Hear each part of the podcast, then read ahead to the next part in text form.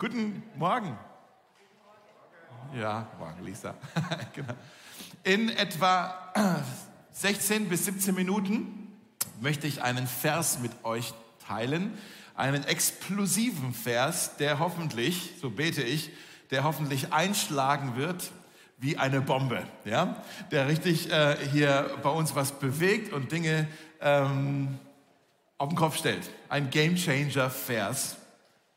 Ganz schön spannend schon. Ne? Äh, den möchte ich gerne mit euch teilen. Und diejenigen von euch, die dieser Vers betrifft, ihr werdet sofort wissen, dass dieser Vers für euch ist. Jetzt sagst du, okay, wo werde ich es wissen? Wenn du momentan in deinem Leben eine, vor einer großen Herausforderung stehst, wenn du momentan in deinem Leben einen äh, Kampf zu kämpfen hast, dem du eigentlich nicht gewachsen bist, dann ist dieser Vers, den ich gleich äh, vorlesen möchte, dann ist dieser Vers heute für dich. Und den darfst du wirklich für dich in Anspruch nehmen. Ähm, deshalb, ich habe jetzt schon mal die Zündschnur hier ein bisschen angemacht und das geht jetzt so ein paar Minuten und wir müssen erst ein bisschen hinkommen zu dem Vers.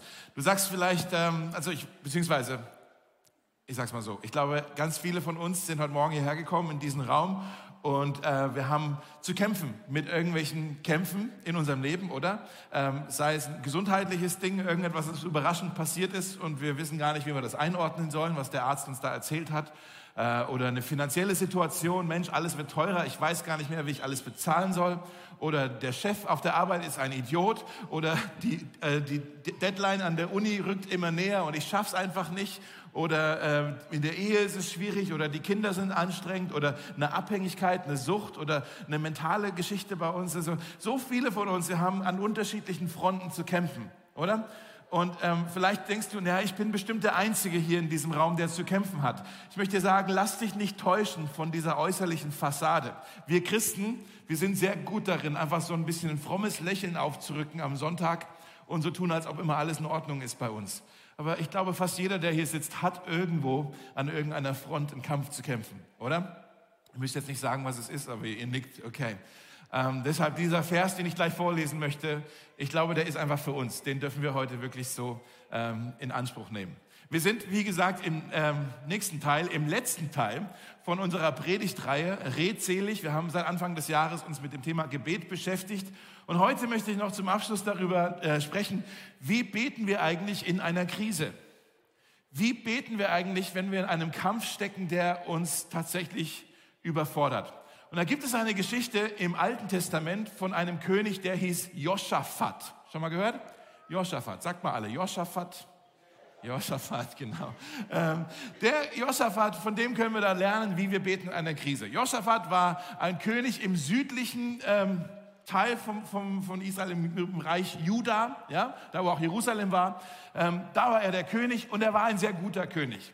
Er war einer der, der Könige, wenn man sich einen König stricken könnte, und man sagt, so sollte ein Politiker, ein Herrscher ausschauen, dann würde man sich einen Joschafat zusammenbasteln. Ja? Joschafat, er hat den Herrn geliebt, er hat sein Volk gut regiert, den Menschen ging es gut unter seiner Herrschaft.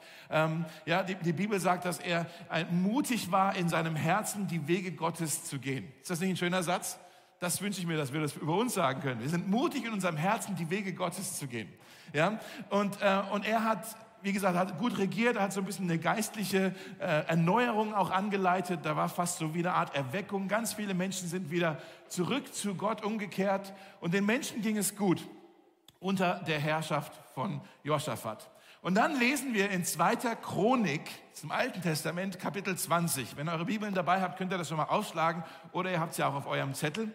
Hat Jochen ja schon gesagt, auf eurem Zettel ist auch der Bibeltext oder auch hier gleich auf der Leinwand. Leinwand, Bildschirm. Fernseher. Ähm, in 2. Chronik 20, da lesen wir, dass drei feindliche Stämme äh, haben sich zusammengeschlossen, um völlig überraschend den Joschafat und das Reich Juda anzugreifen. Ich lese euch das mal vor. Sie zogen also hier gegen den Joschafat in den Krieg. Danach zogen die Moabiter. Wer von euch kommt aus Moabit? Ja, ein paar von euch? Ja, ja, genau. Was habt ihr euch hier dabei gedacht, liebe Freunde? Die Moabiter und die Ammoniter und einige der Meuniter gegen Josaphat in den Krieg. Okay? Und die sind also losgezogen und dann kamen jetzt Boten vom Josaphat Und sie meldeten ihm. Stellt euch das vor, der König sitzt auf seinem Thron, in seinem Thronsaal, und dann kommen jetzt die zwei Boten und die sagen, äh, ich sag's ihm nicht, du sagst es ihm. Nein, ich sag's ihm nicht, du sagst es ihm. Und sie stammeln und jetzt müssen sie ihm diese krasse Botschaft verbringen. Und sie sagen ihm, eine große Übermacht rückt von der anderen Seite des Toten Meers aus Edom, also so diese Gegend da, gegen dich vor. Sie sind bereits in Engedi. Ich habe das nachgeschaut äh, auf, auf einer Karte. Engedi ist schon mitten in Juda. Die sind schon mittendrin im Land, haben vielleicht schon angefangen, die Ortschaften zu plündern und bisher hat es gar keiner mitgekriegt. Da hat irgendeiner geschlafen, der eigentlich an der Grenze hätte Wache schieben sollen. Ja, und jetzt sind die schon in Engedi nur noch zwei Tagesmärsche von Jerusalem entfernt. Ein Riesenproblem und der Krieg ist jetzt unvermeidlich, der Tod steht vor der Tür. Und Josaphat hat es einfach nicht kommen sehen. Er hat es nicht auf dem Schirm gehabt. Und er konnte jetzt nichts mehr tun, um das zu verhindern. Er hatte keine Zeit mehr, um das eigene Heer zu mobilisieren. Wir lesen ein paar Kapitel früher, dass er ein sehr großes Heer hatte mit über eine halbe Million Soldaten. Aber die waren ja überall ganz verteilt auf den verschiedenen Burgen oder keine Ahnung. Es ging jetzt nicht mehr, die zu mobilisieren. Er hatte keine Zeit mehr, um die Stadtmauern zu festigen. Er hatte keine Zeit mehr, um irgendwie die Vorratskammern aufzufüllen. Das war jetzt, der Krieg steht jetzt hier vor der Tür. Joschafat war zahlenmäßig unterlegen. Da kommen hier drei Armeen gegen eine. Er hatte keine Chance auf den Sieg. Es war wirklich Schachmatt. Schachmatt, aus dem Nichts, ja. Und er hat es nicht kommen sehen. Wenn irgendjemand jemals Grund zur Verzweiflung hatte, dann der Joschafat. Wenn irgendjemand jemals Grund zur Angst hatte, dann der Joschafat. Und manche von euch, ihr seid hier und ihr seid zwar nicht wie Josaphat, aber ihr wurdet auch aus dem Nichts von irgendeinem Kampf in eurem Leben überrascht. Den habt ihr nicht verursacht, den habt ihr euch nicht gewünscht, den habt ihr nicht kommen sehen. Und jetzt steht ihr da plötzlich in so einer Krise. Und was, was mache ich denn jetzt? Das ist die Frage, was machen wir, wenn man nichts mehr tun kann? Was tun wir, wenn man nichts mehr tun kann? Und da können wir jetzt tatsächlich von Josaphat lernen. Er war ein Mann des Glaubens. Und wir können lernen, wie Josaphat damit umgegangen ist. Wenn ich der Josaphat gewesen wäre, ich stelle mir da verschiedene Szenarien vor, vielleicht wäre ich einfach geflohen, okay? Oder ich wäre hingegangen, hätte irgendwie einen Kompromiss eingegangen, so hey, Jerusalem ist eure Stadt, aber lasst mich leben oder sowas, ja? Oder ich hätte versucht, vielleicht meine alliierten Freunde anzurufen, so hey, könnt ihr uns helfen, die Ägypter oder sowas, aber das hätte ja nicht hingehauen, war ja viel zu spät dafür. Ja, vielleicht äh, ist er einfach nur eingefroren. Wenn man manchmal so eine äh, Hiobsbotschaft bekommt, dann friert man ein und man kann überhaupt nicht mehr denken. Ja? Oder man gerät völlig in Panik und wir müssen jetzt das, wir müssen jetzt das und wir müssen jetzt das und jenes. Ja? Vielleicht ist er auch ähm, wütend geworden auf seine Generäle, dass er gesagt hat, hey, wie konnte das passieren? Warum haben wir das nicht mitbekommen, dass die hier sich in unserem Land einfach so anschleichen? Vielleicht wurde er richtig sauer. Ich wäre vielleicht sauer geworden muss ich ja ehrlich zugeben, wenn ich manchmal ängstlich bin, werde ich sauer, werde ich wütend. Kennt ihr das? Und mit der Wut versucht man dann so eine eigene Angst zu überspielen, weil man mit der Wut fühlt man sich stark, obwohl man innen drin eigentlich total verletzlich ist. Manchmal sind verärgerte Menschen einfach nur sehr verängstigte Menschen. Verärgerte Menschen sind oft verängstigte Menschen. Vielleicht war er sauer auf seine Generäle, vielleicht war er sogar sauer auf Gott dass er gesagt hat, hey, ich bin doch ein gottesfürchtiger König. Ich regiere hier das Land und habe alle Menschen hier durch diese geistliche Erneuerung und diese ganzen Reformen zu dir zurückgeführt. Ich habe die, die Götzenbilder vernichtet und jetzt dankst du es mir so, dass ich jetzt hier untergehe in dieser Schlacht? So hätte ich reagiert mit irgendeinem von diesen. Jetzt schauen wir mal, wie Josaphat reagiert in Vers 3. Da heißt es, diese Nachricht jagte Josaphat Angst ein. Okay, verständlich, absolut fair, dass er jetzt Angst hat. Aber dann wandte er sich an den Herrn um Hilfe und er rief ganz Juda zum Fasten auf. Aus allen Städten Judas kamen die Menschen nach Jerusalem, um zum Herrn um Hilfe zu beten. Was macht er hier? Er lenkt den Blick von dem, was hier auf ihn zukommt, auf den, der über ihm regiert. Er lenkt den Blick von dem, was hier auf ihn zukommt, hoch auf den, der über ihn regiert. Und er sagt sich, okay, dieser Feind ist vielleicht stärker als ich, aber dieser Feind ist nicht stärker als mein Gott. Er ist nicht stärker als mein Gott. Ein erstes Statement, was du dir heute aufschreiben kannst, ist, Vertrauen fängt bei Panik an zu beten. Vertrauen fängt bei Panik an zu beten. Mit anderen Worten, wenn du ein Problem hast, wenn du vor einer Herausforderung stehst, kann dich das entweder in Panik versetzen oder in das Gebet bewegen. Vertrauen fängt bei Panik an zu beten. Josaphat lenkte den Blick auf den Herrn und dann heißt es, er rief ganz Juda zum Fasten auf. Fasten ist ja sowas, das kommt oft mit Gebet einher, haben wir gar nicht so viel drüber gesprochen in der Reihe. Fasten ist sowas wie der Bunsenbrenner unter deinem Gebet, ja? So, hey Gott, ich mein's ernst mit diesem Gebet. Ja, da passiert dann was in diesem Gebet. Fasten ist, dass du auf etwas ähm, Irdisches verzichtest, um etwas Geistliches zu erlangen. Du verzichtest auf etwas Natürliches, um etwas Supernatürliches zu gewinnen. Macht Sinn? Und der Josaphat hat sich gesagt, ich habe hier zwar ein irdisches Problem, aber ich bin dem nicht gewachsen. Ich brauche hier göttliche Hilfe. Und deswegen hat er gesagt, komm, wir fasten. Und ich finde es auch interessant, dass er nicht gesagt hat, ich muss halt fasten, sondern er hat das ganze Volk eingeladen und gesagt, wir müssen jetzt hier alle ran. Wir müssen alle beten, wir müssen alle den Herrn suchen, wir müssen hier alle äh, gemeinsam auch fasten. Und er hat das Ding eben nicht so ähm, zur Privatsache gemacht, so wie wir das manchmal machen wo wir dann irgendwie ein Problem haben. Bin ich zu ehrlich? Wir haben ein Problem und dann sagen wir, ah, ich will da andere Leute nicht so mit belästigen. Ähm, wir lassen das mal lieber hier bei uns zu Hause. Es ist Privatsache. Und die anderen, ja, das ist Stolz eigentlich. Stolz ist, wenn du sagst, ich brauche die Gebete der anderen nicht. Demut ist, wenn du sagst, dieses Problem ist so groß, ich brauche es jetzt, dass andere mit mir für diese Sache beten. Ich muss jetzt getragen werden von anderen Menschen. Deswegen, Leute, braucht es die Gemeinde. Deswegen machen wir auch den Mitgliedschaftskurs, dass du sagst, komm, ich gehöre jetzt hier dazu. Das ist jetzt hier meine Gemeindefamilie. Deswegen brauchst du eine Kleingruppe, wo du sagst, hier sind Leute, die tragen mich auch durch, auch durch die Krisen im Leben. Ja? Und dann lesen wir in den nächsten Versen, dass Josaphat ein Gebet spricht. Die kommen also alle zusammen und dann ist diese Versammlung, dieser Gebetsabend, Gebetsnachmittag und Josaphat spricht ein Gebet. Und ich möchte jetzt mal mit euch genau schauen, was er da betet, denn ich glaube, dieses Gebet kann fast schon wie so ein, eine Mustervorlage sein. Wenn du in der Krise steckst, wenn du vor einer Herausforderung stehst, wenn du einen Kampf zu kämpfen hast, den du nicht verursacht hast, den du dir nicht gewünscht hast, den du nicht hast kommen sehen, dann kannst du fast Wort für Wort dieses Gebet von Josaphat beten, wenn du nicht weißt, wie du beten sollst. Ja? Hast du Bock? Gut. Also, drei, drei Sachen hier aus diesem Gebet. Das erste ist, erinnere dich an Gottes Größe. Erinnere dich an Gottes Größe. Je größer dein Gottesbild ist, umso, umso kleiner wirken die Probleme. Hat Joschafat gemacht. Ich lese das vor, Vers 6.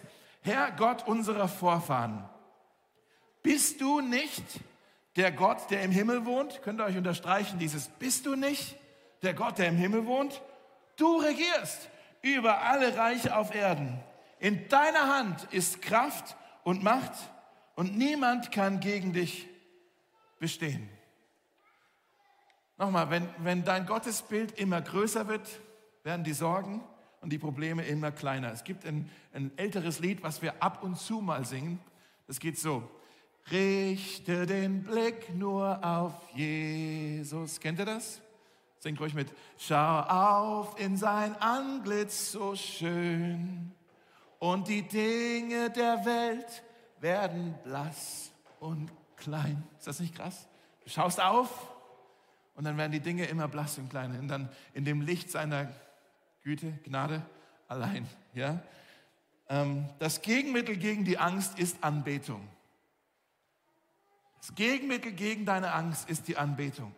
Das Gegenmittel gegen deine Beunruhigung ist beten. Und wenn du dir bewusst machst, mit wem du da überhaupt redest, wenn du verstehst, zu wem du kommst im Gebet, dann hilft es dir auch deine Erwartung zu schüren, was du von deinem Gott erwarten kannst. Wenn du verstehst, zu wem du kommst, dann weißt du, was du von ihm erwarten kannst. Ja, das ist das Erste. Er erinnert sich an Gottes Größe. Das Zweite ist, er erinnert sich an Gottes Treue erinnert sich an Gottes Treue. Also nicht nur das, wer Gott ist, sondern auch, was Gott bereits in der Vergangenheit getan hat. Vers 7.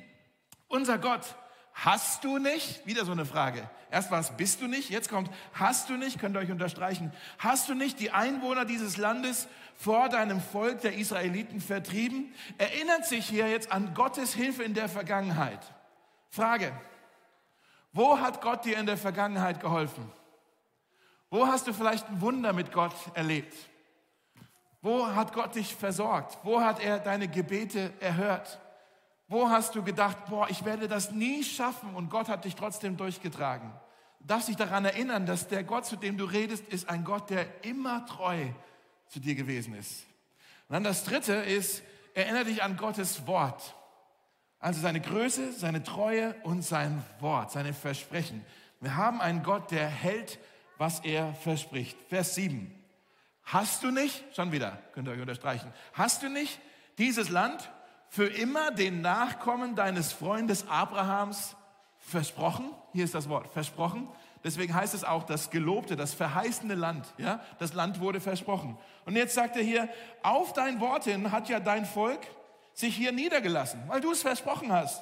Und wir haben auf dein Wort hin dir zu Ehren diesen Tempel gekauft. Denn sie sagten, die Leute, die den Tempel gebaut haben, die haben gesagt, hey, wenn irgendwann mal Unglück über uns kommt, Krieg oder Pest oder Hungersnot, so wie jetzt gerade in dieser Situation, dann wollen wir vor dieses Haus treten, wo dein Name verehrt wird. Und hier wollen wir in unserer Not zu dir rufen und du wirst uns hören und uns helfen. Und Josaphat sagt so, das haben die gesagt, als der Tempel gebaut wurde. Und hier sind wir jetzt. Krieg steht vor der Tür.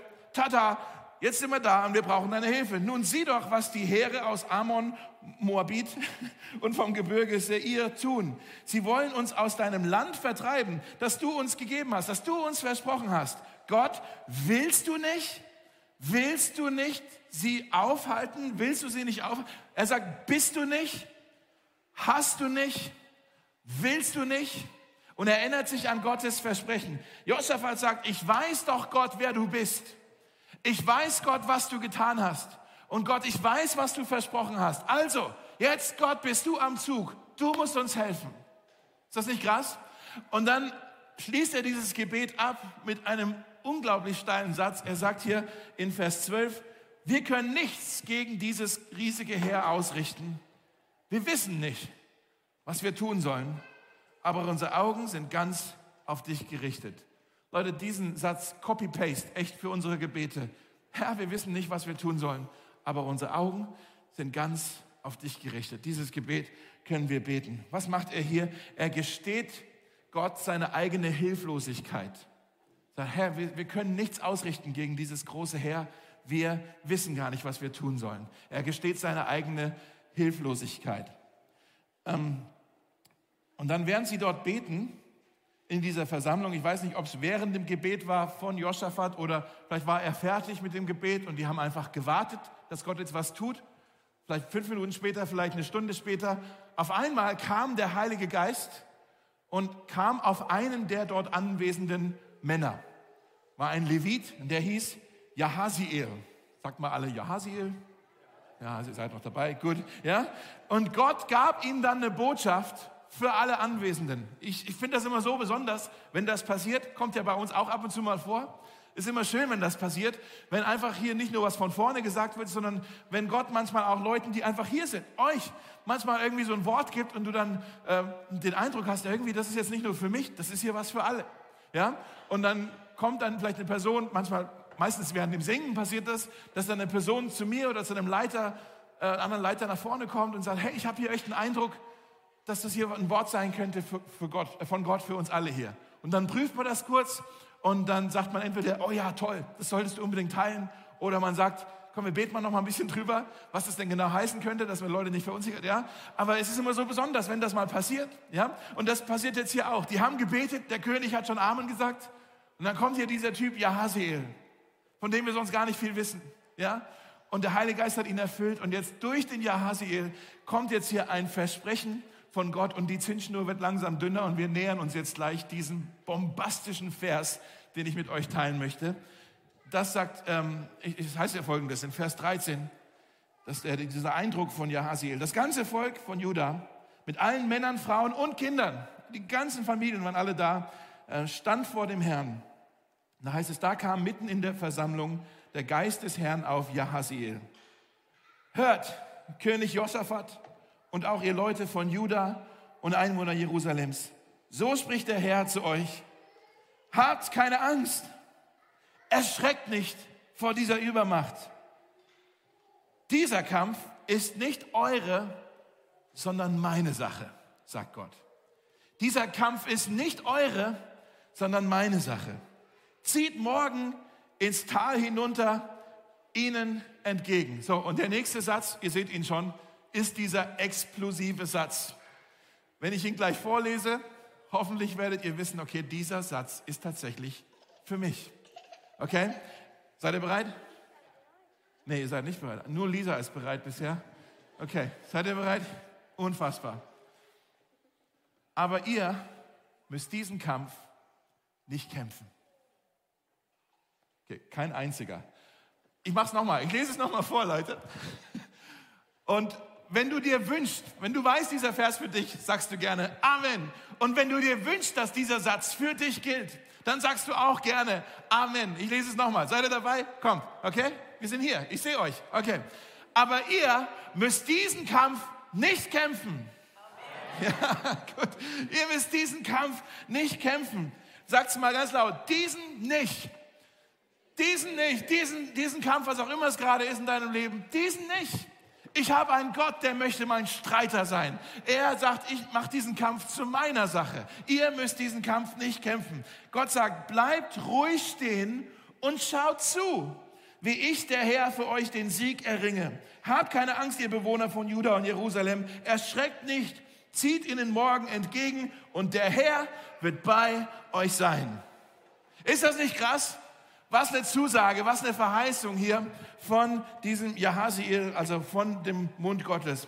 Ich möchte euch eine Geschichte erzählen. Als ich neu in Berlin war, schon zehn Jahre her, ähm, da kamen wir hierher, um eine Gemeinde zu gründen hier in der Stadt. Aber bevor wir angefangen haben, habe ich angefangen, ähm, habe ich mich mit verschiedenen Missionaren und Pastoren und alle möglichen Leute, die hier irgendwo was machen, eine Ministry haben in Berlin, habe ich mit denen getroffen, um mich ein bisschen vorzustellen, ein bisschen Networking. Und ich habe ein Meeting gehabt mit einem Missionar aus Amerika, der war jahrzehntelang hier, der war dann schon im Ruhestand. Und ähm, ich dachte schon, auch von dem kann ich bestimmt viel lernen.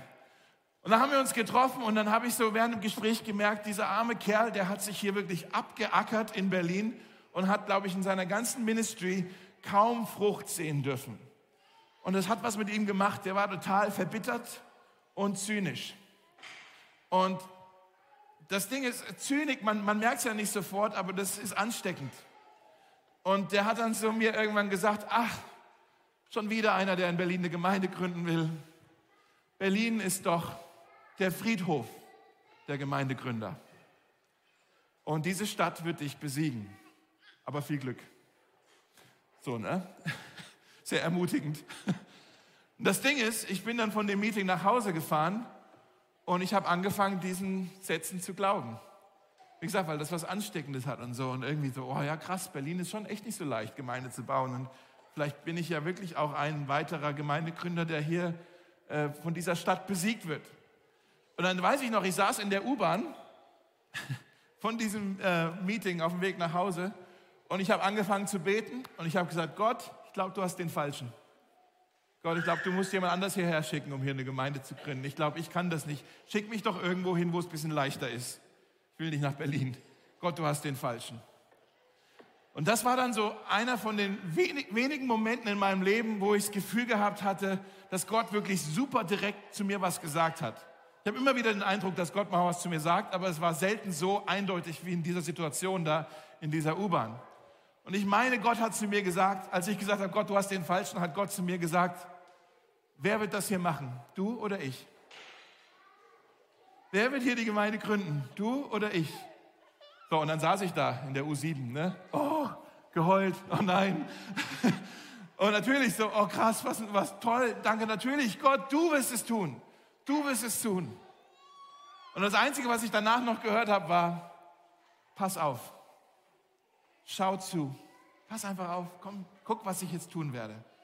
Und in den letzten zehn Jahren habe ich einfach, ich habe nicht das Gefühl, dass ich hier irgendwie groß Gemeinde gebaut habe, ehrlich gesagt. Ich dürfte einfach das Privileg haben, einen Platz in der ersten Reihe zu haben und ich darf zuschauen, wie Gott hier am Wirken ist und wie Gott in dieser Stadt die Kämpfe für mich kämpft, denen ich alleine nicht gewachsen wäre. Ja? Josaphat, der war total dieser Armee unterlegen, 3 zu 1 keine Chance gehabt. Er hatte allen Grund, Angst zu haben. Und trotzdem kommt Gott hier und sagt zweimal, erschreck nicht, hab keine Angst, erschreck nicht, hab keine Angst. Angst sagt, Angst sagt, steh doch nicht nur rum, tu doch was, oder? Steh doch nicht nur rum, tu doch was. Und Gott sagt aber, tu gar nichts, steh einfach nur rum. Stell dich einfach nur hin und schau zu. Tu die Hände in die Hosentasche. Schau, was ich tun kann. Ist das nicht herrlich, dass Gott sagt, diesen Kampf werde ich kämpfen, du kannst ihn mir delegieren. Ich möchte dein siegreicher Streiter sein. Du kannst es mir delegieren, entspann dich, ich übernehme das.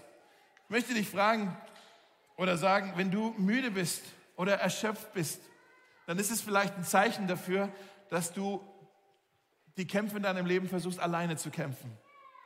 Und Jesus lädt dich heute ein und sagt, komm, delegier doch mal. Lass mich doch für dich kämpfen. Ja, lass mich das übernehmen, du kannst mir vertrauen. Und dann lesen wir in Vers 20, wie Josaphat diesem Wort von Jahasiel vertraut hat. Früh am nächsten Morgen, wir wissen ja gar nicht, haben die überhaupt schlafen können in dieser Nacht? Wie ein Baby geschlafen, ganz tief und fest oder total aufgeregt, wir wissen es nicht. Früh am nächsten Morgen, vor ihrem Aufbruch zur Wüste von Tekoa, trat Josaphat vor sie, vor seine Soldaten, die er halt hatte, und er sagte, und das hat jetzt ein bisschen was von William Wallace, Wallace von Braveheart, oder so, Freedom! Ja, also er stellt sich jetzt hier vor seine Männer und er sagt, hört her, ihr Männer von Juda und Jerusalem, vertraut, hier ist das Wort, vertraut dem Herrn. Kommt schon, vertraut dem Herrn euren Gott, dann werdet ihr stark sein. Glaubt seinem Propheten und ihr werdet siegen. Josaphat sagt, Gott hat uns sein Wort gegeben. Komm, jetzt wollen wir, wollen wir schauen, was er für uns tun wird. Gott wird bei uns sein. Gott wird mit uns sein. Er ist unser siegreicher König, unser siegreicher Streiter. Und er hat gesagt, er macht diesen Kampf zur Chefsache. Komm, dann gehen wir mal hin und schauen wir zu, wie er diesen Kampf für uns kämpfen wird. Und als sie losmarschieren, ist dann hier was, was ein bisschen komisch ist. Vers 21. Dann stellte der König die Tempelsänger in ihren geweihten Dienstgewändern an die Spitze des Heeres. Also die Front sozusagen, die zuerst angegriffen wird, da stellt er jetzt nicht irgendwie Bogenschützen an die Front oder irgendwie Leute mit den Speeren an die Front, ja, Shield Wall. Nein, nein. Er sagt, die, die Sänger bitte vorne raus. Das Lobpreisteam. Kommt, nehmt eure Harfe, eure Gitarre, los geht's. Und äh, sie sollten den Herrn preisen mit dem Lied Dank dem Herrn, denn seine Liebe hört niemals auf. Was für eine Formation. Sollt, merkt ihr, was hier passiert? Sie ziehen so in den Kampf, als ob sie bereits siegreich wieder nach Hause kommen.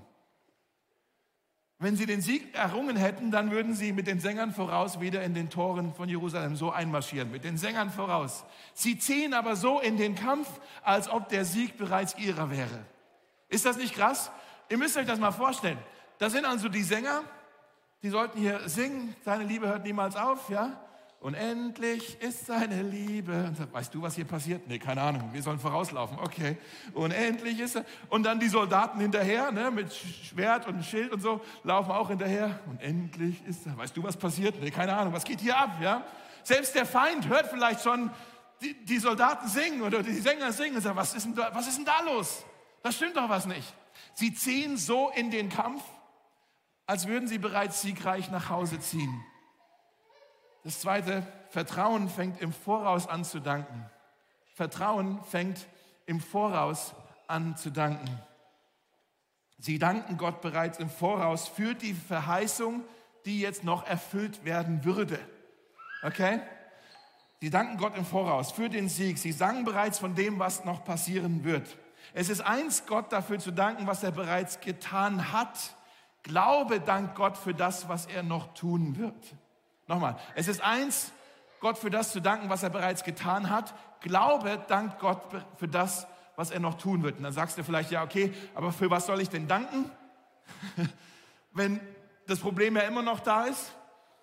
Du, du, du dankst nicht für die, für die Problemlösung, du dankst, dass du einen Gott hast, der dein Problem lösen kann und wird und dass er auf deiner Seite ist. Das ist schon Grund zu danken.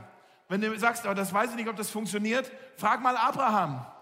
Der hat ein Versprechen bekommen, seine Frau und er, sie haben gekämpft gegen die Kinderlosigkeit. Sie hatten Versprechen bekommen, dass sie Kinder haben würden. Und es hat sich ewig nicht erfüllt. Aber es heißt in der Bibel, dass er dem Versprechen glaubte und Gott die Ehre gab. Im Voraus. Frag mal Josua und seine Freunde, wie sie um Jericho herummarschieren. Ja? Die Mauer steht immer noch und sie haben schon gesungen, als ob die Mauer runterfallen würde in dieser Worship-Prozession. Ja? Frag mal Paulus und Silas im Gefängnis, angekettet und sie fangen um Mitternacht an zu, zu singen, bis ähm, die Tore aufspringen und sie wieder frei sind. Was ich sagen möchte ist, ähm, das ist die Kraft der Anbetung.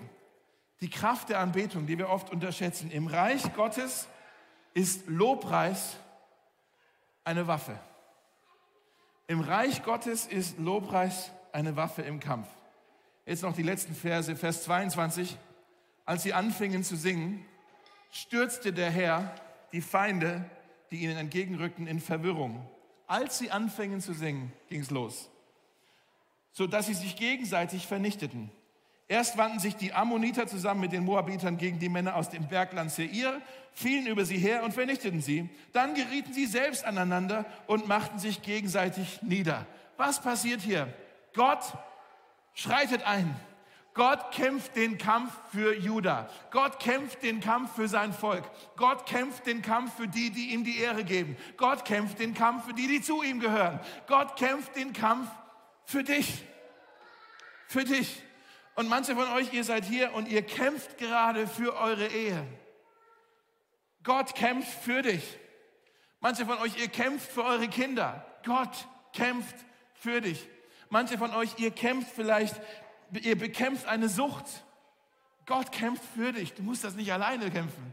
Manche von euch, ihr bekämpft eine Depression oder eine Einsamkeit. Gott kämpft für dich. Manche von euch, ihr bekämpft vielleicht irgendwas auf, am Arbeitsplatz, irgend, irgendwas, was einfach gerade nicht läuft. Gott kämpft für dich. Manche von euch, ihr kämpft darum, dass ihr die nächste Rechnung bezahlen könnt. Gott kämpft für dich. Und dann heißt es, als die Leute von Juda zu der Anhöhe kamen, von der aus die Wüste zu überblicken war, sahen sie nur noch Tote am Boden liegen. Awkward, ja. Nicht einer war mit dem Leben davon gekommen. Den ihre Gesichter hätte ich gerne gesehen. Oder so. Die kommen in den Kampf, haben gesungen und endlich ist deine Liebe. Und dann, ah ja, der, der Staub legt sich langsam und sie sehen, Gott hat den Kampf für uns gekämpft. Gott hat für uns einen Sieg errungen. Und sie mussten nicht mal ihre Schwerter ziehen. Die letzten Verse, ich lese es nicht mehr vor, aber die letzten Verse hier, da heißt es noch, dass sie die Kriegsbeute einsammelten. Und es war so viel, dass sie drei Tage brauchten. Sie konnten das nicht in einem Mal nach Hause tragen. Es dauerte drei Tage, bis sie alles eingesammelt haben. Und dann ganz am Schluss heißt es, dass sie dann wieder nach Jerusalem zurückkamen. Auch wieder so, wie sie losmarschiert sind, mit einem Loblied in ihrem Herzen. Sie gingen sofort straight in den Tempel ja, und haben dort einen Dankgottesdienst gefeiert. Und dann heißt es, nur in einem kurzen Vers, dass da die umliegenden ähm, Stämme, die da so wohnten, die umliegenden Länder, die Könige, die Herrscher von diesen umliegenden Völkern, die haben davon gehört, was hier mit Juda passiert ist und bei Josaphat. Und dann heißt es, diese umliegenden Stämme, sie wurden mit Ehrfurcht, mit Staunen erfüllt. Was hier passiert ist, ist, dass die, diese umliegenden Völker, die haben gesagt, irgendwas ist da besonders mit Juda und mit Josaphat. Irgendwas ist da, wir können es nicht ganz fassen, aber sie waren doch zahlenmäßig so unterlegen. 3 zu 1 gegen diese großen Heere aus dem Osten. Und trotzdem konnten sie nicht angegriffen werden. Als ob es da irgendjemand gibt, der sie beschützt. Als ob es da irgendjemand gibt, der auf sie aufpasst. Sie müssen einen Gott haben, der auf ihrer Seite ist und ihre Kämpfe für sie kämpft. Ist das nicht spannend? Und ich möchte euch einladen, vielleicht ist das eine Perspektive, die wir brauchen, um so über die Kämpfe in unserem Leben nachzudenken. Dass du sagst, vielleicht habe ich meine Herausforderungen und meine Kämpfe in meinem Leben, damit die Menschen, die um mich herum sind, meine Arbeitskollegen, meine Mitbewohner, meine, meine Verwandten, was auch immer, dass die sehen, dass mein Leben auch nicht perfekt ist. Aber wenn dann Gott kommt und er den Kampf für mich kämpft, und er den Sieg für mich errungen wird, dann werden sie sagen, wer ist dieser Gott, der für dich kämpft? Wer ist dieser Gott, dieser Jesus, dem du vertraust? Wenn er das für dich tut, dann kann er das für mich vielleicht auch tun. Sie werden mit Staunen über Gott erfüllt. Das wäre doch was, oder? Manche von euch, ihr habt gerade mit Kämpfen zu kämpfen, die euch wirklich überfordern. Und ich möchte euch ermutigen. Vertrauen macht aus Panik ein Gebet. Ja? Und äh, da kannst du dich daran erinnern, wer Gott ist, was er für dich getan hat und was er versprochen hat zu tun. Und ähm, Vertrauen fängt auch im Voraus an zu danken. Denn Gott hat versprochen, das ist das Versprechen für dich, dass er für dich kämpfen wird. Die Band kann schon mal nach vorne kommen und ich möchte gerne einfach jetzt ähm, für euch beten. Vielleicht können wir was ganz Mutiges machen. Wir haben ja vorhin schon ein bisschen füreinander gebetet oder miteinander gebetet. Vielleicht können wir jetzt füreinander beten. Und vielleicht können, können wir was ganz Mutiges mal ausprobieren, wenn hier irgendjemand ist und du sagst, ich habe gerade echt einen Riesenkampf in meinem Leben.